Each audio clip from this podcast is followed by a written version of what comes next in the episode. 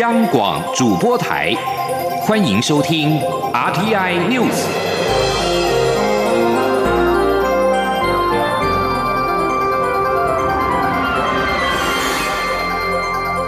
听众朋友您好，欢迎收听这一节央广主播台提供给您的 RTI News，我是张顺祥。蔡英文总统在台北时间十二号晚间跟华府智库进行视讯会议演说。总统在演说当中重申，两岸互动将秉持和平、对等、民主、对话四项原则，并持续寻求和平共存之道，避免两岸关系恶化。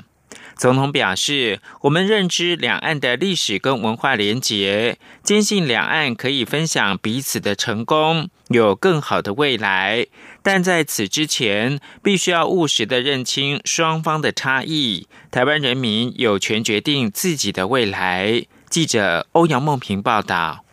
蔡英文总统应华府智库哈德逊研究所与美国进步中心共同邀请，与蔡英文总统阐述台湾所面临之外交、安全及经济挑战视讯会议中，以保卫台湾作为印太区域自由的堡垒为题发表演说。蔡总统表示，当全球专注于对抗近代史上最严峻的危机之际，一股势力正升高对自由民主社会的威胁，香港就是最明显的例子。总统表示，看到北京。背弃对香港人民及国际社会的承诺，摧毁这座自由的灯塔，令我们既悲伤又惊恐，也深感国际社会有责任发声，并采取行动阻止香港的自由消逝。他呼吁更多理念相近的国家能够勇敢站出来。总统说，香港的遭遇印证了台湾站在民主与自由的最前线。在未来四年，我国政府责无旁贷，必须更审慎处理两岸政策，以维系和平稳定。并捍卫民主自由，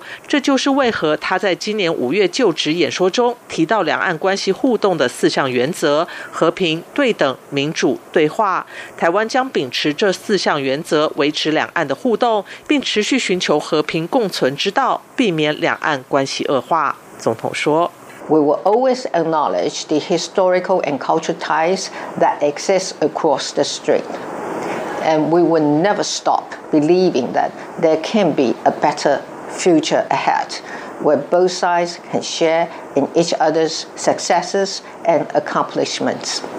But before this can take place, we must also be realistic and take stock of our differences. Taiwan has become a full fledged democracy. Our 23 million people have the right to determine our own futures, which is antithesis to the position Beijing has taken. 总统表示，他必须确保两岸互动不会危害台湾的自由、民主与生活方式，这也是台湾人民对民选政府的最基本要求。而要坚守这些原则，台湾就要有能力对抗胁迫，以实际行动展现决心。总统指出，去年台湾的国防预算已经创历年新高，占国内生产总值 GDP 的比例达百分之二点三。他期盼未来能继续调升，而且所有资源都必须花在刀口上。未来除了加速发展不对称战力，也将检视、开发及强化国防战力，以更有效利用我方的地理优势。中央广播电台记者欧阳梦平在台北采访报道。在启动自由贸易协定 FTA 谈判的部分，蔡总统表示，过去几个月，台美都认知到确保经贸联结以及供应链安全无虞的重要。对于要如何推进台美洽签自由贸易协定，必须要有清楚而且具体的规划。此外，驻美代表肖美琴表示，台湾积极推动经济安全、人类安全跟深化融入国际社会等综合性的战力概念，扩大国际参与，并且跟美国合作，也持续跟美方就军购进行讨论，健全防卫能力。美国智库哈德逊研究所跟美国进步中心十二号邀请蔡英文总统针对台湾面对的挑战发表演说。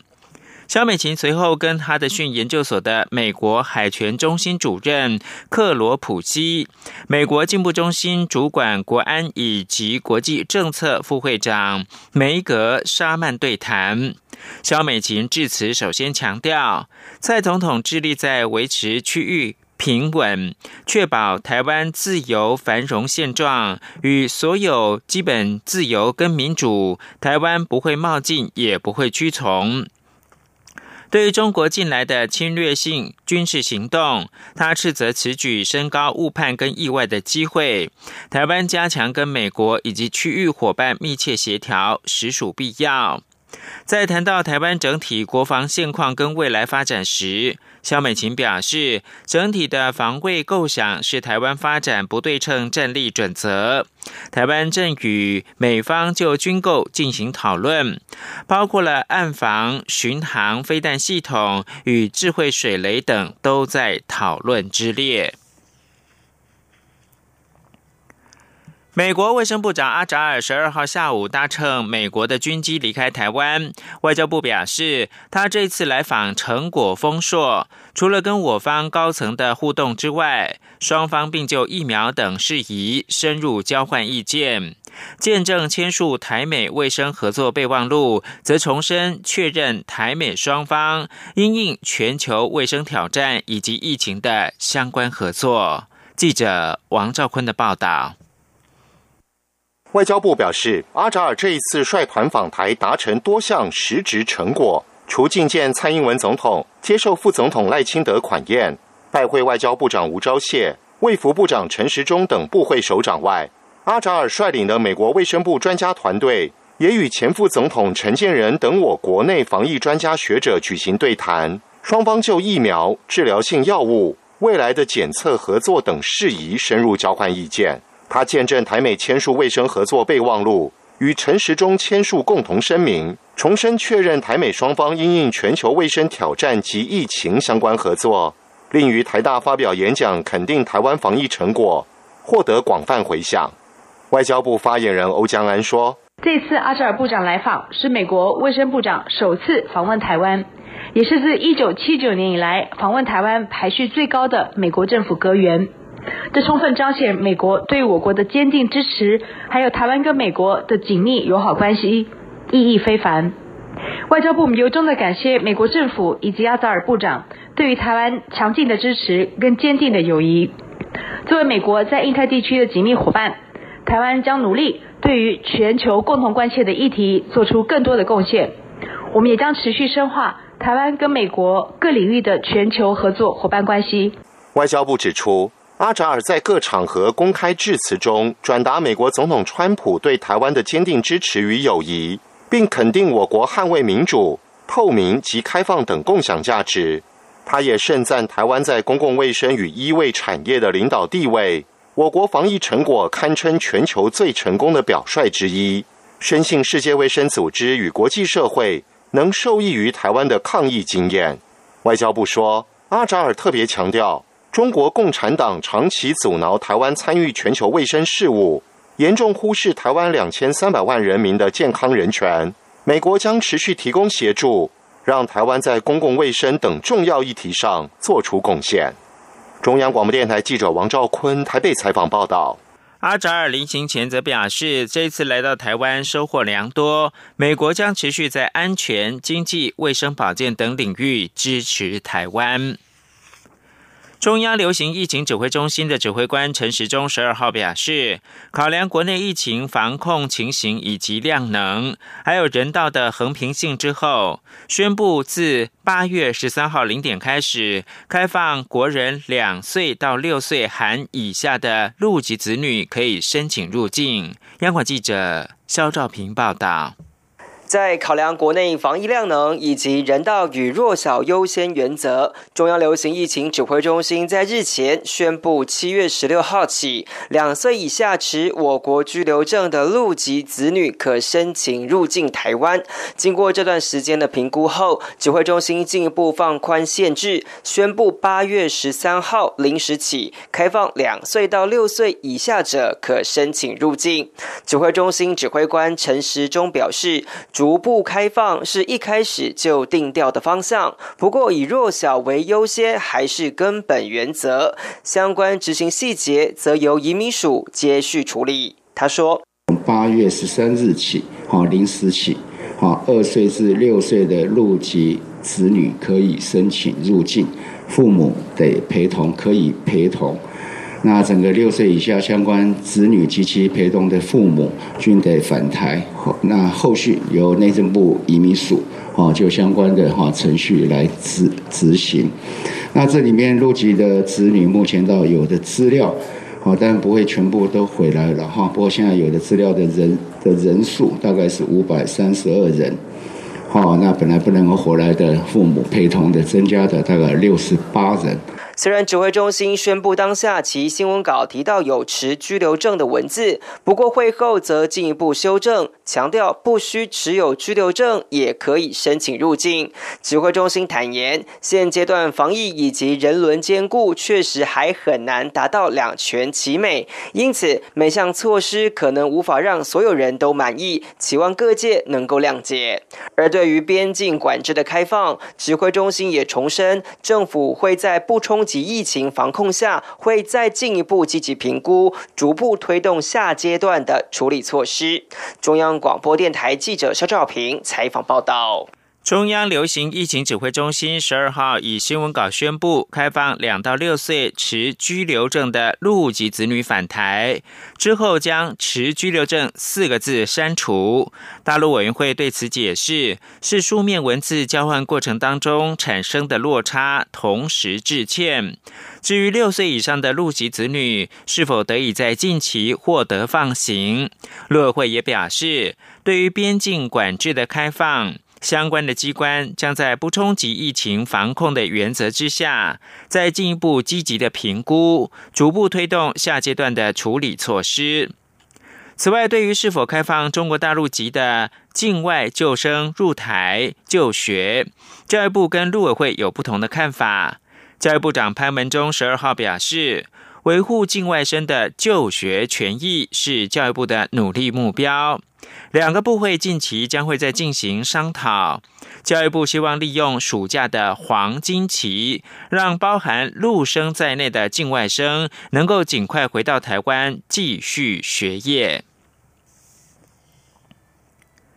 正在捷克访问的美国国务卿蓬佩奥十二号表示，中国在全球的经济影响力使中共在某些方面上成为比冷战时期的苏联。更难抗衡的对手，蓬佩奥也呼吁欧洲各国团结对抗中国共产党。他表示，中共把经济力量当作筹码，影响全世界。蓬佩奥十二号在捷克参议院演说时表示，现在的情况并非冷战二点零，就某些方面而言，要抵抗中共的威胁挑战更加艰难。今年以来，美国跟中国的关系因为多项议题快速恶化，包括了北京处置二零一九冠状病毒疾病 （COVID-19） 疫情的方式、电信设备制造商华为的争议、中国对南海的主权声索，以及中国加强控制香港等。蓬佩奥这次访问中欧，将讨论网络跟能源安全问题。捷克是他的中欧行的第一站。蓬佩奥借此机会，同时抨击俄罗斯跟中国施加影响力，并且称赞过去一年勇于面对中国挑战的捷克官员。接着把新闻焦点关注到是澳门，中国央视深夜报道，澳门特首贺一诚十二号表示，若澳门疫情没有发生变化。中国全境将在九月二十三号恢复开放，包括自由行旅客前往澳门。他说，这将有助于支持澳门下半年的经济复苏。根据报道，贺一诚十二号率团前往北京拜会中央多个部委。他在拜会前接受媒体采访时做了以上的表示。何一成还表示，今年上半年澳门本地的生产毛额 GDP。较去年同期下跌百分之五十八点二，第二季更较去年同期下跌百分之六十七点八。尽管恢复开放中国旅客访问澳门，但不论经济如何的恢复，也不可能达到一定的复苏指数。因此，澳门特区政府仍维持全年经济下滑的评估。这里是中央广播电台。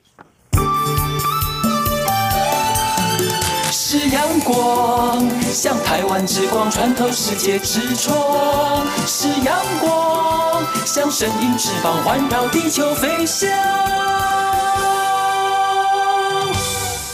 现在是台湾时间清晨的六点四十五分，我是张顺祥，继续提供新闻。四名知情消息人士告诉路透社，台湾的中央银行正在调查五家的外商银行，涉及在远期外汇市场大概八十亿美元净交易部位情势。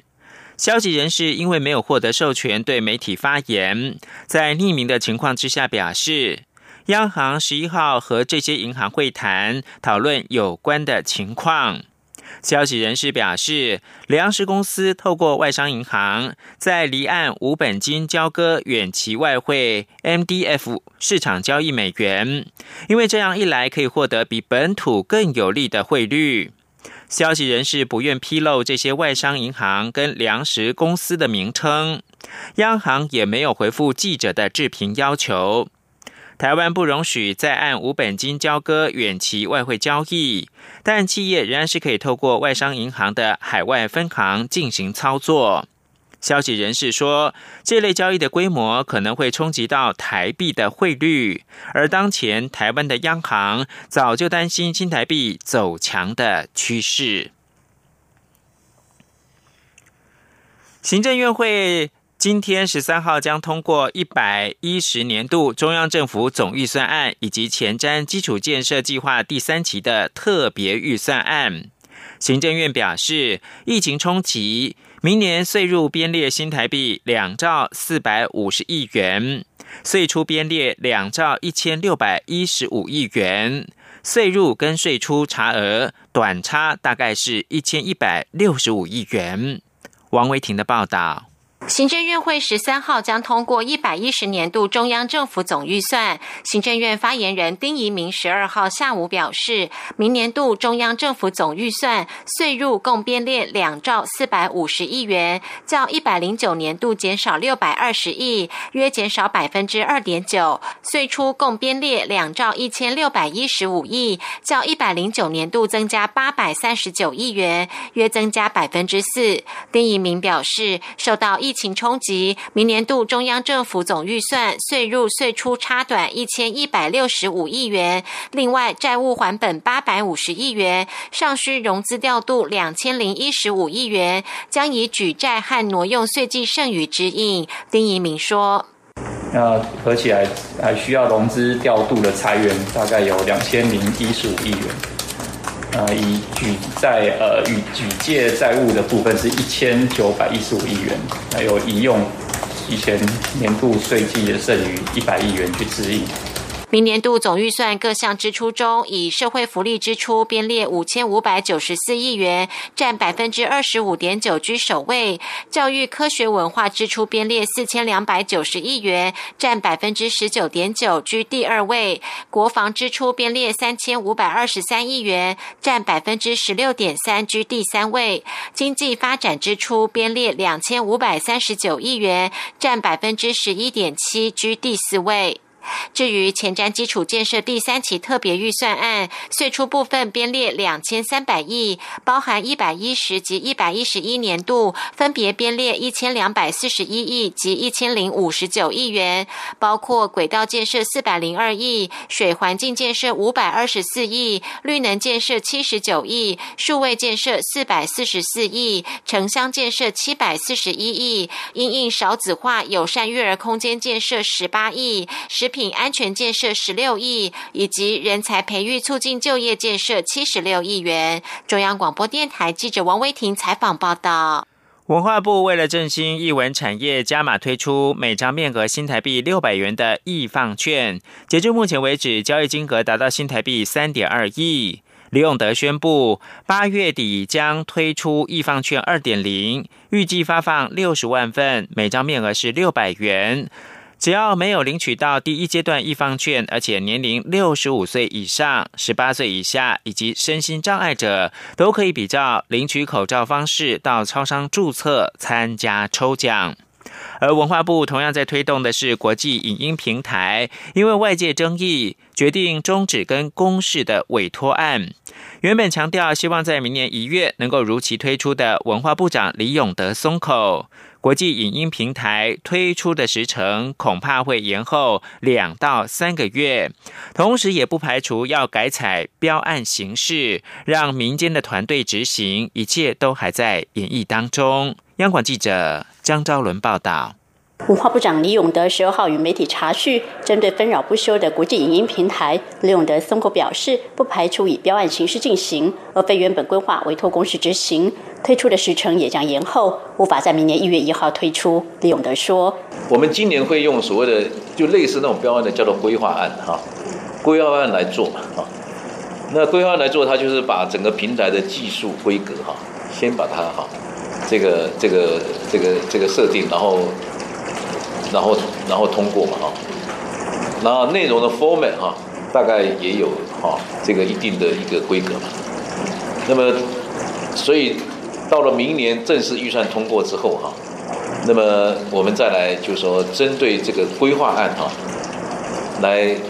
找这个营运团队。李永的表示，原定四千五百万的前导预算经费将会缩减。至于前脑专案的执行团队与未来营运团队是否一样，都还需要讨论，也可能突破一个媒体的框架，采联队方式来执行都有可能。刘永德强调，民间创意无限，如何让平台的内容被国际看到，如何与国际观众互动，都会要求营运团队提出规划。至于未来国际影音平台的内容，李永德强调，新闻播报会占一定比例，包含国内外英文新闻。此外，也希望透过短片介绍台湾各产业特色、各领域隐形冠军或台湾的生态文化等面向。除了网站之外，也会推出 App，将台湾行销到全世界。中国电台九张周伦台北采访报道。国发会的主委龚明鑫表示，五 G 除了将带来更大转变之外，跟四 G 的差异也发生在供应端。四 G 时期各种设备被大企业寡占，但五 G 则有机会被打破。记者杨文军报道。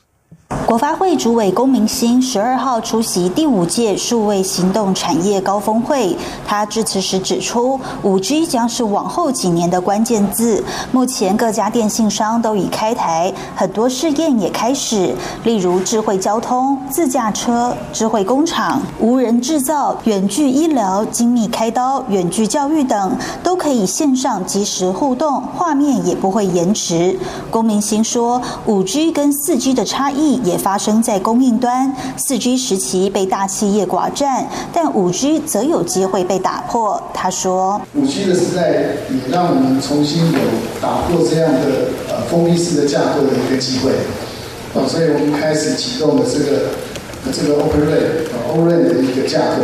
那这个 o r a n 架构的情况之下，让台湾的供应商都有很大的商机。”好加入，而且甚至于可以有一些创新性的想法，直接在里面做修正。龚明星也指出，政府在这方面也做超前部署。去年行政院通过五 G 行动方案，编列新台币两百零四亿元，着重在人才培养、技术研发、场域提供及频谱规划等。接下来，经济部也规划和国内外厂商合作，建立新的架构。此外，龚明星也提到，在前瞻预算里面，政府也编列五百亿，着重三方面：一是让基地台快速普及，如果厂商额外增设，政府就给予一些补助；二是网络没有偏乡，但偏乡的设备要先建起来；第三是应用场域发展，包括企业端或是偏乡智慧政府等。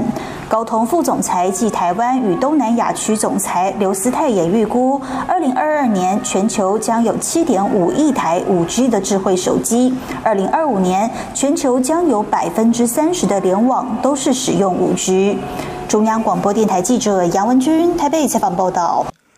选举新闻，中选会表示，高雄市第三届的市长补选即将在八月十五号举行投票，欢迎高雄市民多加利用已经建制的投开票所查询的系统，透过电脑、手机都可以轻松的查询到投开票所的地点。而在选举的活动方面，民进党候选人陈其迈十二号找来前副总统陈建仁陪同扫街拜票。国民党主席江启臣也率领全体的中常委南下为党籍候选人李梅珍造势助选。民众党候选人吴益政则是跟民众党主席柯文哲一同接受直播的专访，三组人马都全力进行最后冲刺。记者刘品希报道。高雄市长补选进入短兵相接的最后阶段。民进党候选人陈其迈十二号下午，在前副总统陈建仁的陪同下，前往三明区车队扫街，希望抢攻中间选票。陈其迈十二号在《苹果日报》刊登全版广告，声援香港，遭对手李梅珍批评登广告没有用，民进党政府赶快修订难民法才比较务实。陈其迈回应表示：“民主的台湾称自由的香港。”当香港民主受到挑战，台湾当然要挺身支持，而非走中联办的道路。当我们隔壁的香港，他们民主受到挑战，他们的自由法治受到冲击的时候，我们当然必须挺身而出来支持啊！那我相信民主的壮大、民主的落实啊，这个绝对是撑香港最好的方式，而不是去借由到中联办的一个道路。国民党十二号下午则是停开中常会，党主席张启臣率党部主管、全体中常委以及各县市党部主委前往高雄为李梅珍助选造势。张启臣表示，希望高雄赢回清廉勤政的执政团队。李梅珍则说。他在这场短短几十天的选战中不断被抹黑，媒体网络所呈现的很多都不是事实。希望这次选举能够让大家有所觉悟。他也当场向中常委们恳托，请大家打电话拉票，不要让台湾的社会变成一言堂。今天来自各地的中常委。你们的人员关系都非常的好，拜托你们帮梅珍打五十通电话给高雄的朋友，再请高雄的朋友再打十通电话给你的朋友，我们一定要地毯式的拜托票。民众党候选人吴益政则在最后关头大打空战，十二号一整天在台北，上午先接受广播节目专访。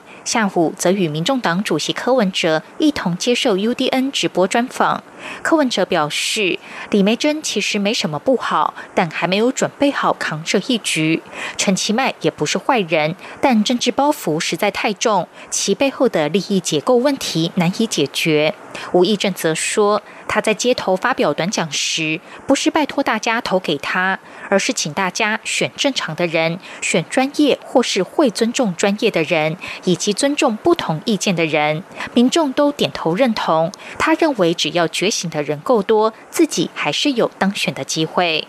央广记者刘品熙的采访报道。国际新闻：日本连日受到。高气压笼罩太平洋沿岸一侧，气温上升。十二号多处观测到气温超过摄氏三十五度，三个县传出有老人中暑死亡。日本官方的统计，八月三号到九号，一共六千六百六十四人中暑送医，其中十个人死亡。气象厅表示，十二号日本全国九百二十一个气象观测站当中，有一百四十四站观测到气温超过摄氏三十五度，有许多人中暑送医。日本气象厅表示，十二号各地观测到的最高温，梨山县甲州市三十八点二度，爱知县的大府市三十七点八度，和歌县的。新宫市三十七点五度，而东京的都心，也就是市中心呢，三十五点八度。东京消防厅的统计资料显示，截至到十二号晚间九点为止，东京都一共有两百二十三人中暑送医，其中三个人病情比较严重。而日本总务省消防厅十二号表示，八月三号到九号的一个星期之内，日本全国一共有六千六百六十四人中暑送医，其中十个人死亡。以上新闻由张顺祥编辑播报。